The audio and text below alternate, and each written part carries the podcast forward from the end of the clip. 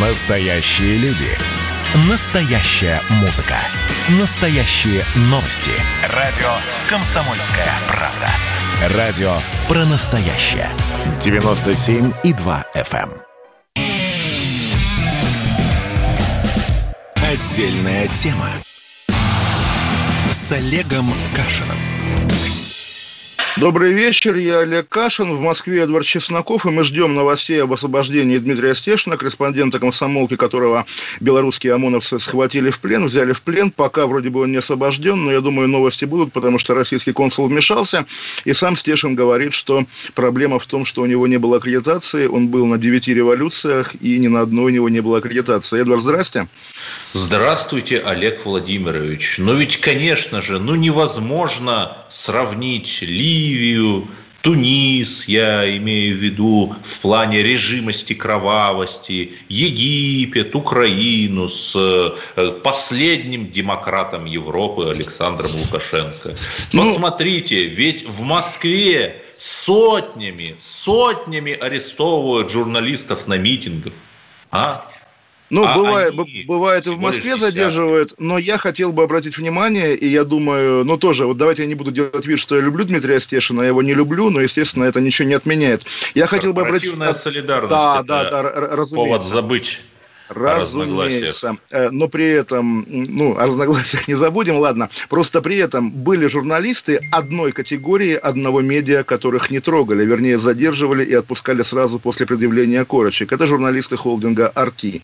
Всех остальных хватают, пакуют, увозят. Артишники, наоборот, как бы абсолютно такие лучшие друзья белорусской полиции. Хочется узнать, что происходит, почему одно российское медиа стало вот так, получило такой особый статус в Беларуси, которая, да, сегодня, вот зря вы, Эдвард, иронизируете про последнего демократа, с сегодняшнего дня Белоруссия снова ближайший друг и союзник Российской Федерации, которая ей, по сути, простила миллиардный долг, пообещала устами Владимира Путина позор, кошмар, полицейский резерв, да, на поддержку, если та полицейщина не справится белорусская. И, в общем, Владимир Путин сказал, что белорусские полицейские в эти дни действовали абсолютно деликатно, и, соответственно, сегодня Стешина тоже паковали деликатно. Впрочем, он сам примерно об этом и говорит. Я не соглашусь с вами насчет Арти. Видимо, как и в Кремле, там есть разные башни. Вот журна- э, сотрудница Арти Екатерина Винокурова, которую я лично знаю, которую я очень уважаю, которая помогла многим людям. Она пишет, цитата, «Подаренному, подаренного дурацкому диктатору Лукашенко, это цитата, сотрудник Арти, дурацкий диктатор Лукашенко, миллиарда долларов хватило бы, чтобы купить Золгенсму, это очень дорогой препарат, всем российским детям-инвалидам, которые в нем нуждаются. То есть разные у нас арти есть, разные. Я процитирую также сотрудницу Арти Марию Баронову, подругу Екатерины Винокуровой, мою подругу, которая тоже пишет, что сегодня происходит жуткое предательство белорусов. Они все сделали, чтобы не быть как украинцы, они не были предателями, а их сейчас предают. Совершенно согласен с Марией. Да, понятно, она и Винокурова это как бы такая отдельная витрина Арти как бы для социальных сетей. Ну, как вот у Путина есть Венедиктов и Эхо Москвы, так и у, и у Симонян есть Баронова и Винокурова. Это такая специальная Каждый, игра. значит, каждый строит свой маленький Кремль. Эдвард, да ладно, слушайте, у вас есть я, чего уж там, давайте, давайте прямо. Да, да, Нет, эм, это не вы у меня есть, а я у вас есть, Олег Владимирович. Ну, слушайте, Но вы... смотрите, ладно. вот мы шутим, а у меня полное ощущение дежавю 13 года. Да, ну тогда миллиардов Когда было три, но и лучшие Украина больше. Ой, Да, что, Украина больше. э, ему дали побольше, потому что и страна побольше, Да, и да, население да. это побольше. 3 миллиарда, как известно, ему дали. Тогда, накануне Майдана. В итоге, естественно, не то, что миллиардов нет, но когда мы вышли в европейские суды, нам что сказали гаранты юридического благополучия? Ну, извините, вот э, развитие событий в их динамике сделало выполнение договоренности невозможным.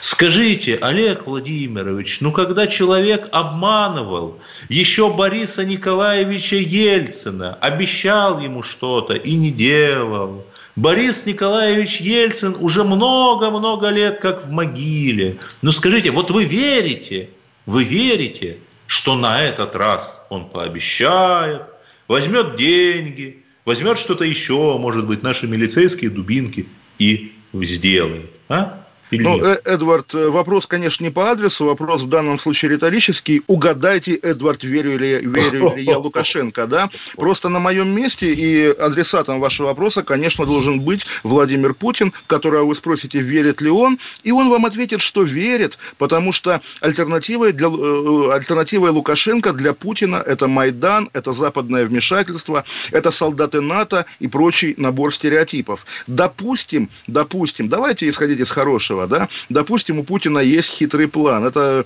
на самом деле, я всерьез считаю давний фильм Михалкова «12», такой, по таким программным зашифрованным высказываниям путинского царствования, да, когда хитрый и умный руководитель присяжных, да, старшина присяжных, сажает невиновного в тюрьму, потому что вне тюрьмы его убьют, а вот давайте, пока он посидит, мы накажем реальных преступников, и вот тогда. Наверное, это оправдано, вот такая форма просвещенной диктатуры. Но прекрасно мы с вами, Эдвард, понимаем, если бы в России был парламент с оппозицией, который мог бы спросить Путина, «Эй, Путин, какой миллиард?»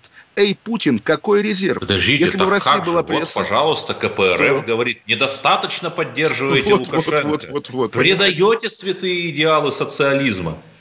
Ну вот мы с вами друг друга понимаем, да. В общем, некому спросить Владимира Путина. Даже тот, ну на самом деле, не сильно его критиковавший во всю свою карьеру, главный политик, который мог бы что-то сказать власти, сейчас, как известно, лежит в коме в Германии. В общем, как говорится, влетаю в дом его пустые этажи, на Хорошо, даче никого в России не души. выведем Путина за скобки. Как это? Сегодня Путин главный герой. Да? Сегодня Путин главный герой. Сегодня он сказал и про этот резерв, и про деньги он как бы не Слушайте, сказал. А давайте просто, как, да? вот сам Путин, он даже любит читать не аналитику, а первоисточник. У нас есть возможность послушать синхрон, что сказал Путин. Слушаем. Давай, врубаем. Вы знаете, на мой взгляд, мы ведем себя гораздо более сдержанно и нейтрально а, по отношению к событиям в Беларуси, чем многие другие страны, и европейские, и американцы. Э, и те, те же самые США. Но нам, безусловно, не безразлично, что там происходит. Это ну, очень близкая, может быть, самая близкая к нам страна. И этнически самая близкая, и в языковом плане, в культурном, духовном, в каком угодно. У нас десятки, может, сотни тысяч, если не миллионы э, прямых родственных связей самая близкая страна, поэтому давайте-ка отправим туда чеченского ОМОНа, пару батальончиков, пусть они этих славян немножко по башке постучат дубинками. Путин уже Отличная практически история. прямым текстом сказал, что этого не будет. Ну, вы знаете, самом, самом Путин, Путин э, буквально сделал Лукашенко предложение, приглашение к провокации. Он описал условия, при которых это может случиться. Разбой. Понятно, можно также про, э, пофантазировать, что вообще-то разбой уже состоялся, и главного разбойника зовут Александр Лукашенко, да, но понятно, о чем говорит Путин, и понятно, он назвал прямо набор, да, поджоги автомобилей, захваты зданий, пожалуйста, переоденьте в э, штатское десяток ОМОНовцев, которые под бело-красно-белым флагом что-нибудь подожгут, и вот вам, пожалуйста, легальный ввод российской полиции, который, да, наверное, поможет Лукашенко укрепиться, но заодно заставит эти 9 миллионов белорусов, самых братских на свете, что правда, навсегда возненавидеть Российскую Федерацию. То есть, ну, понятно, я сам не сторонник вот этой романтической истории, да, про Варшавское восстание, когда войска Рокоссовского стояли на другом берегу и смотрели, как оно захлебывается, потому что оно было невыгодно. Но здесь э, люди, выходящие на площади, бастующие рабочие заводов, это не армия Краева, это действительно белорусский народ, который, в принципе, лоялен России, который мог бы быть лоялен России. И даже пресловутую Тихановскую можно было вытащить в Москву, провести с ней переговоры, чтобы чтобы их не вели солдаты НАТО. Она вполне, судя по ее, опять же, что называется, незаполненной голове, вполне могла бы стать за сутки пророссийским политиком. Но это не сделано. Путин хотел быть третьим в вертолете, где Лукашенко с Колей летает. Путину тоже хочется полетать. Это позор.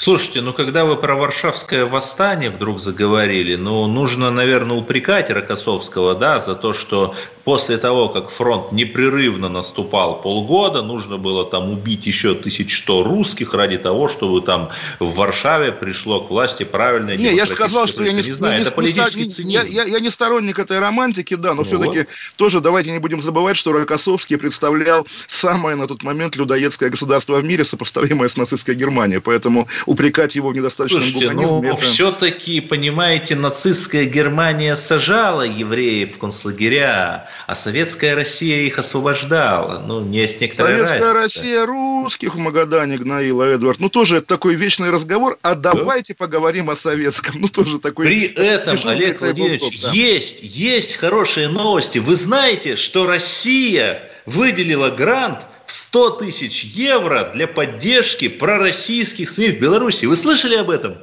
Ой, я об этом не слышал. Ну, да. конечно. А, а, а, а когда...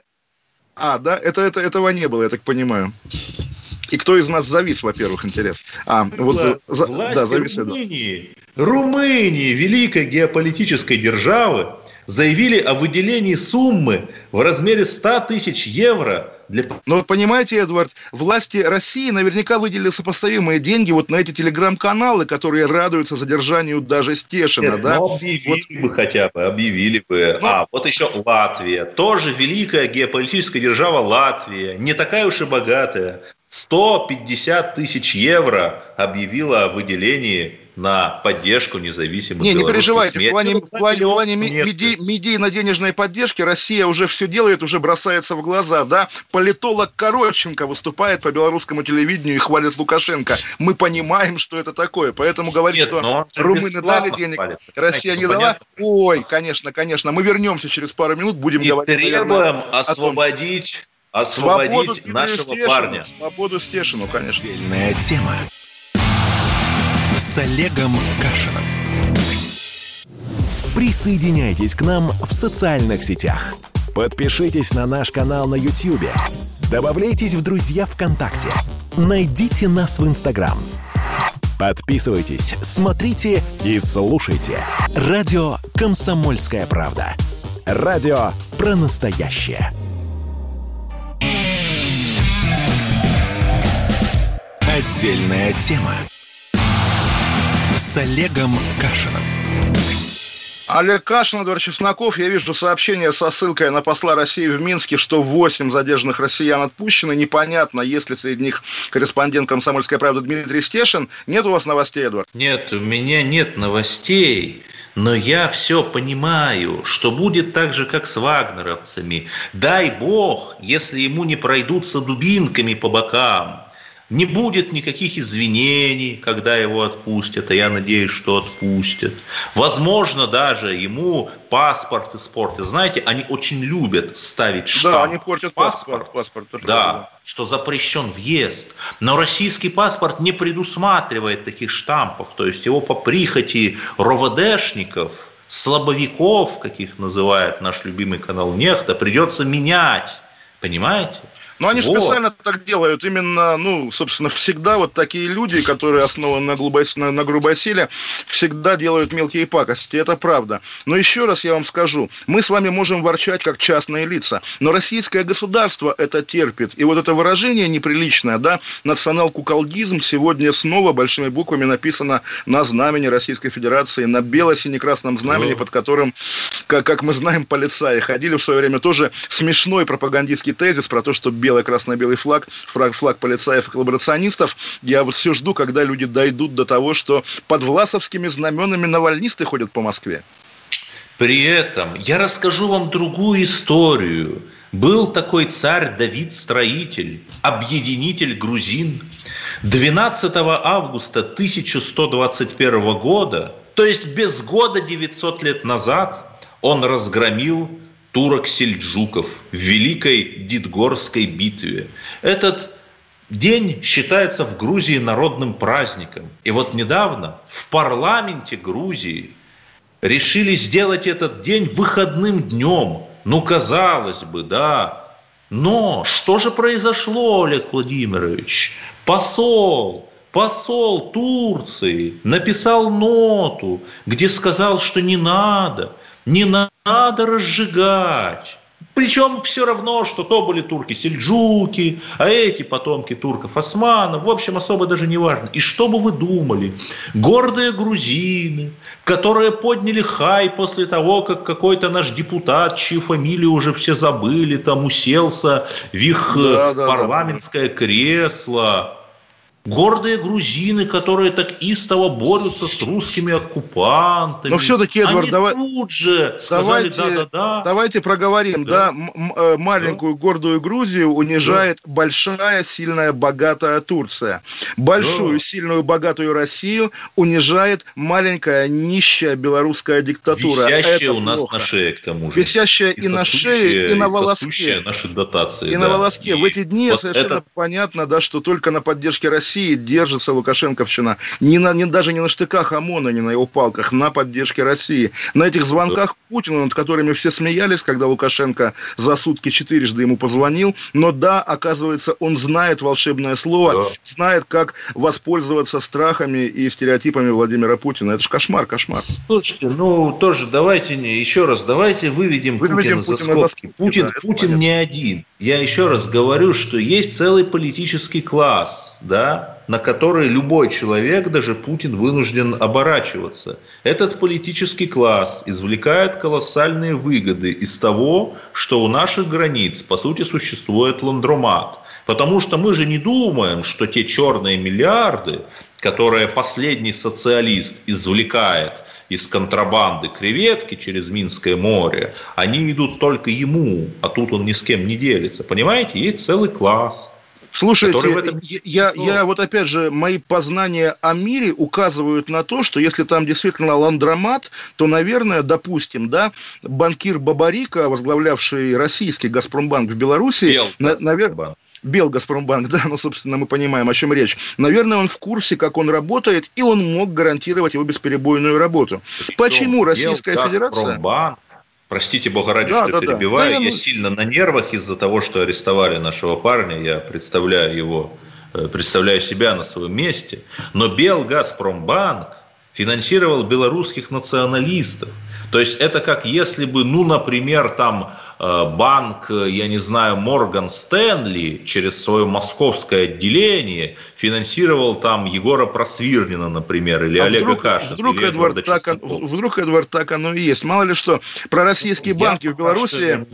Сегодня интересная новость, да, как Сбербанк российский в Беларуси, видели, да, приостановил кредитование частных лиц якобы в связи с наплывом заявок на кредиты, как будто бы в эти дни белорусы немедленно стали... Понятно, о чем тоже идет речь, что нет уверенности у аналитиков Сбербанка, что через год в Беларуси будет в том состоянии, чтобы ее нет, жители... А может он просто наказывает? Может, они просто наказывают э, тем самым вот э, эту вот молодежь, чтобы она не купила ну, новую модель айфона в кредит? Вы, вы знаете, Лукашенко сегодня сказал, что наказывать некого, потому что народ-то за него и 3 миллиона белорусов, по да, словам но Лукашенко, при этом непонятно, на улице за да, него. Непонятно, а каких таких студентов тогда он грозится отправить в армию, если все за него? Вопрос, mm-hmm. ну, он, во-первых, сказал сегодня, вы видели, да, что с кем вести переговоры, ну, вот со студенческими коллективами готов, ха-ха. Но при этом еще раз скажу, цифра, которую он называет, 3 миллиона людей, выходящих на митинги в поддержку Лукашенко. Он живет в выдуманном мире, российская сторона живет в выдуманном мире, а реальный мир полицейской дубинкой стучится по, не знаю, по спине нашего коллеги Дмитрия Стешина. И а посмотрите, вот я начал с кейса, как нынче модно говорить, про Турцию и Грузию. При этом почему Турция не боится говорить Грузии, чтобы они не праздновали битву, победу в битве над турками 900 лет назад? А, например, официальные лица Белоруссии – ездили в Прибалтику на перезахоронение Калиновского. Это, был да, такой это, да, это вообще кошмар был, да. Которого звали Винсент, по-моему, да, но э, советские э, белорусизаторы, большевизаторы ему придумали такое псевдобелорусское имя Костусь, причем сам Калиновский вообще был не в курсе, что его, оказывается, Костусь зовут. И вот на перезахоронение этого человека, который был польским националистом, который призывал убивать москалей, приезжали себе белорусские чиновники очень высокого ранга, Понимаете, это, это что? Это многовекторность, признаваемая Российской Федерацией. Да. Главный Я вопрос, бы сказал, да, но Турция, наши Федерация? помидорные друзья. Турция Понимаете? Силь... А я Турция скажу, почему. Российской Федерации. Что? Турция Нет, а храб... скажу... храбрее Российской Федерации. А я скажу, почему. Да, а я скажу, почему. Потому что Турция, хоть и многонациональная страна, где там четверть это курды, армяне, ассирийцы и так далее, но она не боится говорить, что у нас одна нация на две страны, это она про Азербайджан, она не боится открыто говорить, что нам нужна Турция от Средиземноморья до Тихого океана, Великий Туран. Они не стыдятся своего национализма, понимаете? И это цементирует их, понимаете? Вот. А у нас, Эдвард, я не понимаю, чего я, у нас я даже готов пойти на, комп, на компромисс. Давайте, окей, если у нас, у советских людей так заведено, давайте стыдиться национализма, давайте его давайте, скрывать да. и загонять в черный ящик. Но зачем же так, я не знаю как, целовать э, в разные неприличные места Александра Лукашенко? Это же не обязательно, даже если ты давайте, отрицаешь да, национализм. Да. Да? Пожалуйста. Давайте говорить там, что мы русские интернационалисты тогда, что мы списали 12 миллиардов долларов долгов африканским странам и, и так далее, и так далее. Ну, хоть что-то давайте говорить, потому что за последние 25 лет, раньше, на 91 год, русским языком в СНГ владело 110 миллионов человек, в СНГ. За Сейчас России, да. на 40 миллионов меньше, получается 70 миллионов. И не потому, что кто-то умер, а потому, что русский язык съеживается, как шагреневая кожа. И мы можем вполне спокойно его потерять. Эм, не, не сохранить русскую речь, великое русское слово, как мы тоже да. на днях говорили. Но тоже, кто будет в этом виноват? Вы говорите, выведем Путина за скобки. Но если так вышло, что именно путинское правление привело к тому, что и Украина, и теперь Белоруссия оказываются за пределами русского мира. Понимаете, я не готов критиковать Путина или там Медведева или Мишустина, потому что это очень легко. Это легко. Но вы так говорите, как будто там Трамп тоже что-то решает. Есть кланы. Давайте есть тогда по -по погадаем, кому достанется, кому достанется откат от этого списанного миллиарда. Кому в российской власти? Давайте переберем круг имен, которые могут. Какие-то либералы во власти или наоборот силовики? Пожалуйста, посмотрите тех, кто лоббировал форматы союзного государства и Евразийского экономического союза. Я брал интервью у секретаря Евразийского экономического союза полтора года назад. Я говорю, ну а как же культура, да? Почему только экономика? Он говорит, ну вот мы, у нас исключительно экономическое образование. Мы культуру, там русский язык и так далее, все выводим за скобки. Ну, понимаете, да, но это же Вы, самоубийство. Вывели, вывели, конечно, потому что, да. ну вот, как говорится, их ну, понимаете, но это же не деньги, Путин деньги, говорил. Деньги. Это вот, я, я специально даже не называю фамилию. Это, Эдвард, коллективный Путин, потому что да. если, если ты во власти, то ты не можешь не быть похожим на Путина. У них даже у людей манера говорить такая же, иногда это смешно бывает. Ну, в общем, ну да, давайте, я думаю, через пять минут после новостей тоже будем говорить о Белоруссии, но и заодно о госсекретаре союзного государства, который, по слухам, слухам куда-то переходит на другую работу. В общем, это действительно пока слухи, но интересно. Олег Кашин, Эдвард Чесноков, отдельная и тема. требуем свободу Стешина. Свободу белорусских Лукашенков застенок. Стешину свободу. Отдельная тема. С Олегом Кашиным. Когда армия. Состояние души. Военное ревю на радио «Комсомольская правда». По вторникам и четвергам полковник Виктор Баранец метко стреляет словом. Ну а теперь, если Эрдоган только заикнется, мы ему представим большую розовую дулю к носу. Ну правильно же. А полковник Михаил Тимошенко подает снаряды. Вся правда о настоящем и будущем наших вооруженных сил. Ну и немного армейских байк. Медведя можно научить стрелять из автомата. В прямом эфире. Слушайте и звоните. Военное ревю. По вторникам и четвергам в 16.00 по московскому времени. Никто не уйдет без ответа. Отдельная тема с Олегом Кашиным. Олег Кашин, Эдвард Чесноков. По-прежнему нет новостей о том, что Дмитрий Стешин освобожден, хотя должен быть уже быть освобожден, там, не знаю, вчера, да, из белорусских застенков. Свободу Дмитрию Стешину, действительно.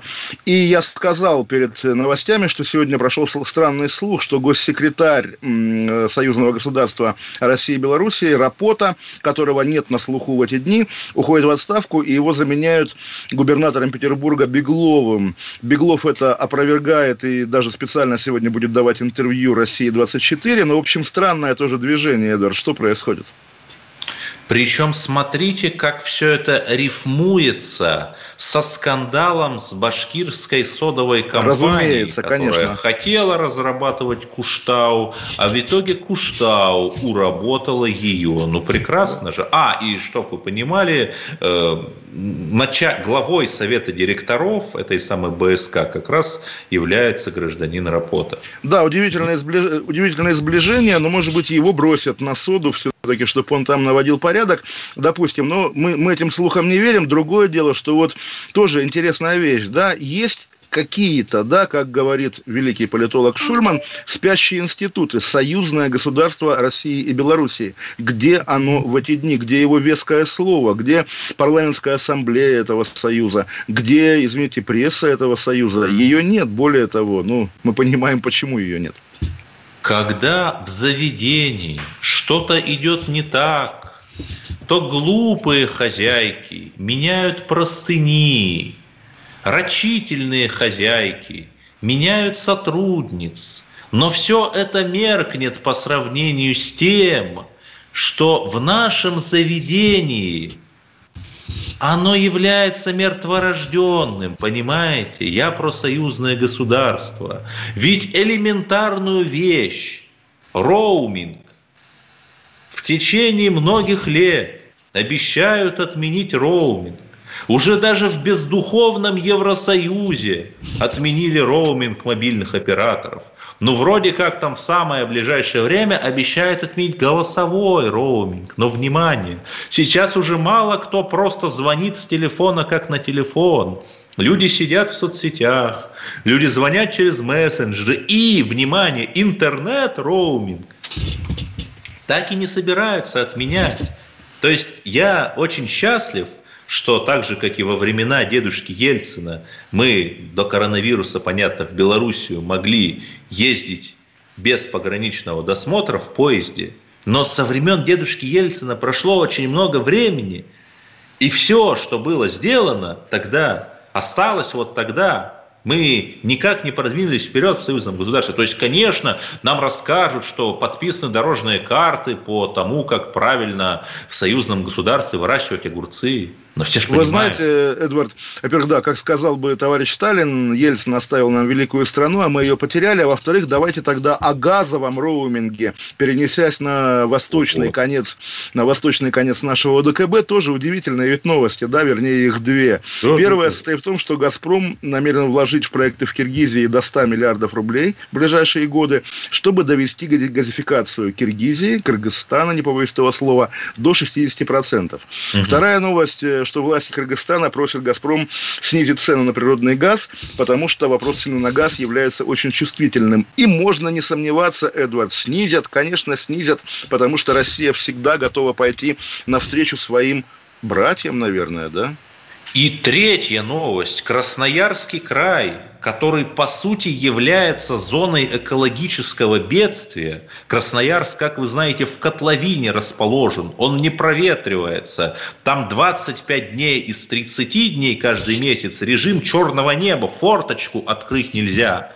Наверное, наверное, можно было бы как-то тоже его газифицировать, но у в Красноярске нет централизованного газоснабжения. И более того, подсчитана стоимость газификации Красноярского края, ну, где-то 170-200 миллиардов рублей. Суммы сопоставимые с Киргизией. Ну, в общем, система приоритетов, и мы понимаем, да, что действительно Российская Федерация отдаст последнюю рубашку братскому народу, но своему народу не отдаст даже, там, не знаю, дырявый носок. Нет, я бы не сказал. Все-таки русский народ добился того, чтобы у нас отменили роуминги. Вот еду я в свою Вологодчину и общаюсь там так же, как в своем Люберецком районе. И это греет мою душу. Это хорошо, конечно, но нужно идти дальше. В Крыму надо отменять роуминг. До сих пор не отменили. Как поедешь, минус 5000 рублей сразу на постах в Телеграме. Зато в Крыму проложили дорогу, по которой сегодня ездил Владимир Путин. Забавно, он сегодня пристегивался, потому что в прошлые разы, когда он открывал разные трассы, в том числе Крымский мост, он забывал пристегнуться. Об этом задавали вопросы Пескову. Песков объяснял, что пока дорога не введена в эксплуатацию, но по ней можно ездить не пристегнутым. Теперь, видимо, что-то изменилось, и Путин сам заставляет пристегиваться каких-то дорожных рабочих. В общем, удивительное сочетание. Вот на самом деле как, как сказать, в 90-е годы, в полуголодные и лихие, я мечтал о России будущего, которая выглядела примерно так, как теперь. Да, которая открывает гигантские мосты, дороги, инфраструктурные проекты, да, которая ведет какие-то, что называется, колониальные войны, да, которая грозит кулаком всему миру. Окей, мы дожили до того периода, который, в принципе, похож на наши подростковые мечты. Но счастья почему-то не нет загадка, понимаете? Вот даже, даже я тоже вспоминал об этом, когда на Болотной все требовали перемен, да, 9 лет назад. Вот, пожалуйста, изменилось все. Почему же вы не радуетесь, друзья? Но надо признать, мне как-то довелось ехать на микрике из Симферополя в Керчь. И это был просто ад. Мы, наверное, часов шесть ехали. И сейчас можно просто со скоростью 110 км в час, там буквально за пару часов от Керчи до Севастополя промчаться. И вы знаете, вот мы любим критиковать, но мы должны быть объективны. Если что-то делается хорошо, то надо сказать, что это хорошо. И я горд за Россию. Ну вот видите, да, действительно, можно гордиться Россией, можно можно переживать по поводу того, что она не очень на высоте в белорусском сюжете, а в сумме что, Эдвард, что получается? Я не знаю, не знаю. Я вижу, что одним щелчком пальца русского посла по фамилии Громыко, внука того самого белоруса, то есть русского Андрея Громыка, произведен переворот в Мали, и там вместо какого-то профранцузского существа пришли нормальные пророссийские африканцы. Причем там... они даже не денег. Эдвард, там наш, на, нашего повара любимого нет, нигде рядом. Всегда, когда Африка да и Россия, знаю, я уже... Да, да, слушайте, да, да, да даже если есть, вот меня это поражает, что мы сокрушаем террористов в Сирии, в Африке, там меняем режимы как перчатки, имеем военную базу в Хмеймиме, которая контролирует весь Ближний Восток. Это одно. Смело, Эдвард, входили в чужие столицы, но возвращались в страхе в свою. Причем, что такое своя? Сейчас кажется, что это Минск. То есть, вот да, действительно, такая великая гигантская Россия, наведя порядок в Африке, приходит в Белоруссию, и тут на нее кричит, не побоюсь этого слова, батька. Потому что, да, для Российской Федерации, к сожалению, Александр Лукашенко, то и тот батя, который может достать ремень и унизить Российскую Федерацию. В ответ на мой вопрос в чате «Комсомольской правды», что слышно о Стешине, которого задержали, мне пишут пока ничего. Я не знаю, слушает ли нас какой-нибудь товарищ майор КГБ или нет.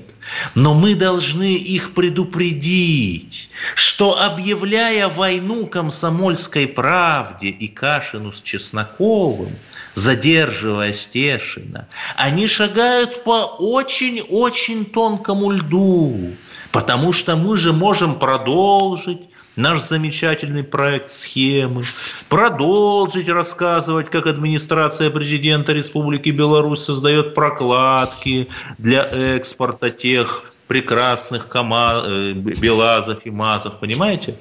И мы Эдвард, это продолжим, потому да, что но... они нам не оставляют выбора. А в каком городе сейчас печатается белорусская комсомольская правда? Напомните мне, пожалуйста, этот город не Минск и даже не Витебск. Я рискну предположить, что в целях конспирации этот город начинается на букву «С». Кстати, с этим городом у меня связано прекрасное воспоминание. В 2004 году я попал на Всероссийскую Олимпиаду по литературе, соответственно, выиграв Вологодскую областную Олимпиаду. Мне... Я тогда в 11 классе был. И на открытии там показывал местный драмтеатр для нас исторические сценки из жизни города Смоленска. И там описывалась осада его польскими войсками в 1632, по-моему, году. И вот там одна из героинь играла красивую девушку, но она и была красивой. И вот другой герой, игравший какого-то польского царевича, говорит, ну ты так прекрасна, да, ты можешь стать у нас королевной, вот открой мне дверь в Смоленск. И она говорила, она ответила, я русская, не бывать тому. Это был 2004 год. Вот если бы сейчас что-то такое прозвучало, то я думаю, что всех бы просто разогнали, что всевозможные БЛМ, феминистки из низшей школы экономики еще дней пять бы кричали в Фейсбуке, что фашизм наступает. То есть, понимаете, да? Естественно, понимаю. Я думаю, мы продолжим эту беседу через пару минут после паузы и еще поговорим о памятниках Ленину, которые в России да. удивительным образом размножаются, как, не знаю, тараканы какие-то, как бы дико это не звучало. Да, Вернемся через пару минут. Да, Олег Кашин, Эдвард Чесноков. Отдельная тема с Олегом Кашином. Красное на черном. Красное на черном. Там, где вода? И в небе смешки ломаных стрел. Я руки протягивал вверх, я брал молнии в гость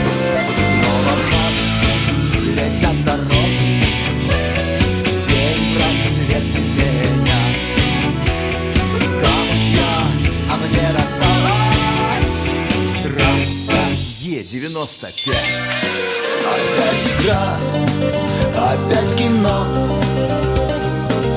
Снова выход на бис. Комсомольская правда. Радио поколения Алисы.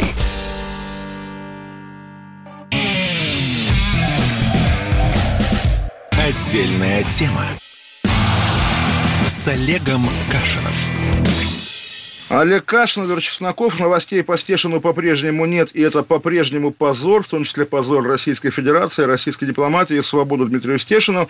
А мы говорили о русофобии перед перерывом, и Эдвард говорил, что вот сейчас бы, значит, э, спектакль о том, что люди могут сказать «я русский», спектакль запретили. Наверное, так и есть. А вот что у нас не запрещают, это памятники Владимиру Ильичу Ленину, которые действительно появляются в России, в том числе и новые. В Новосибирске воздвигнут новый памятник Ленину. Монумент воздвигают на месте похожего, пришедшего в негодность. 8 сентября торжественное открытие. Эдвард, мы радуемся или переживаем? Или у вас там рушится мир?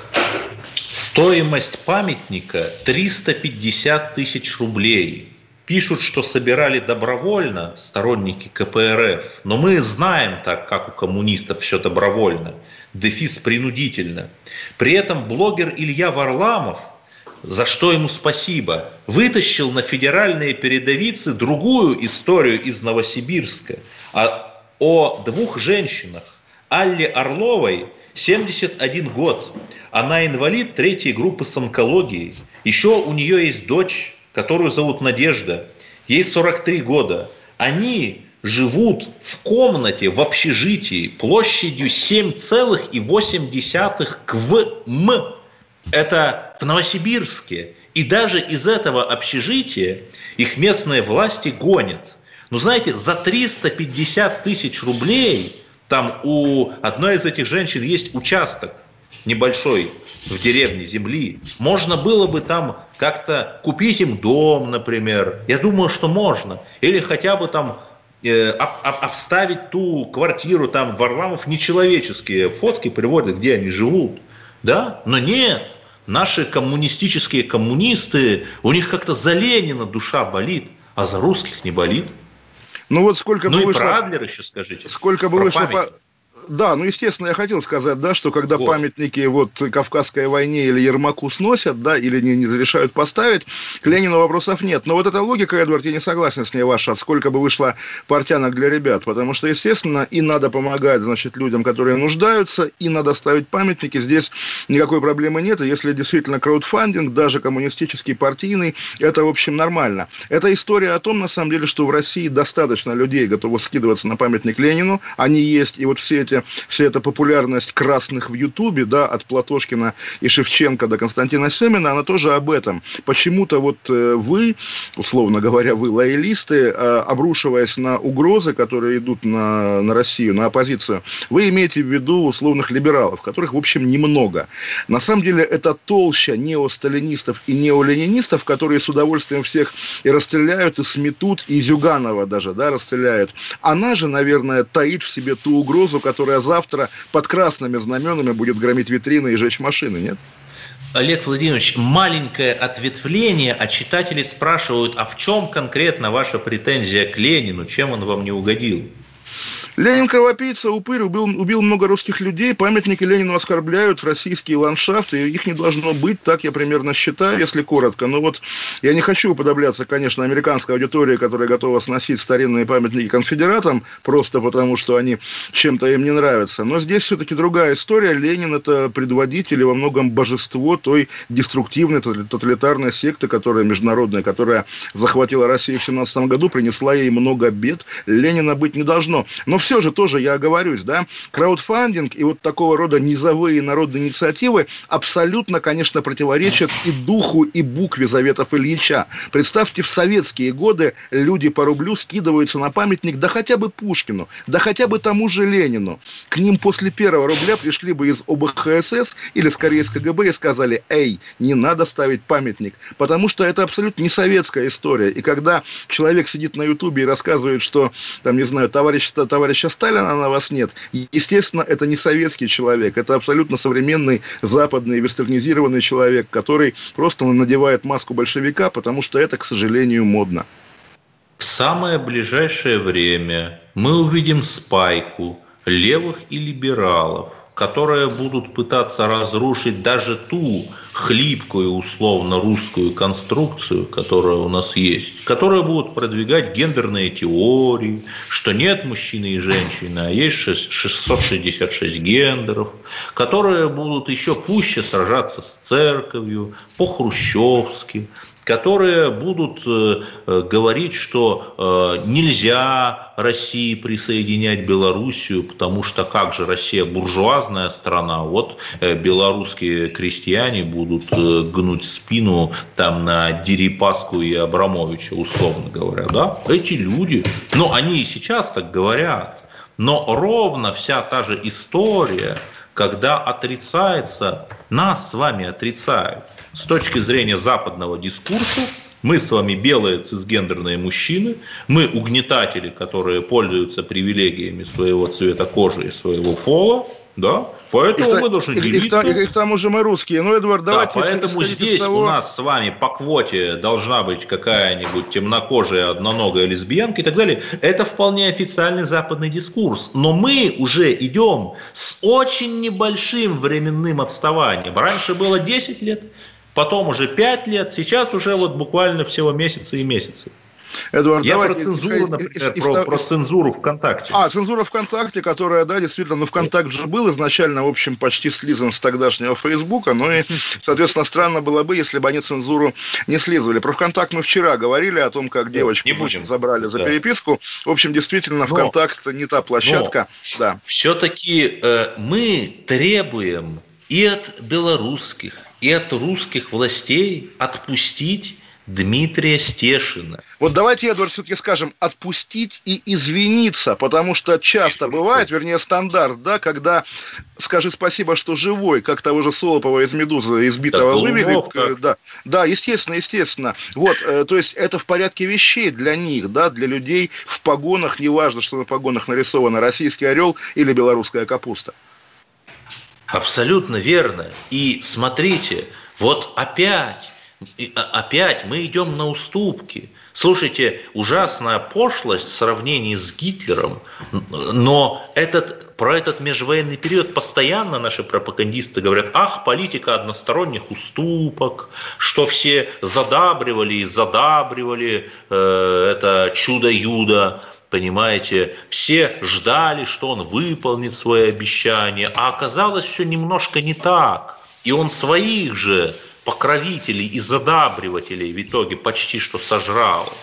Вы знаете, удивительное ну? дело, да, что Владимир Путин читает, судя по всему, действительно вагоны литературы на тему межвоенного периода и не видит своих ошибок, которые он повторяет буквально вслед за теми людьми, которые шли я, я на более уступки. чем уверен. Так, Тогда что, еще не картофельному фюреру, да. Да, что он с его критикой большевизма и критикой национальной политики большевиков знает о фактах насильственной белорусизации, когда, по сути, создавали из э, триединого русского народа белорусов и украинцев.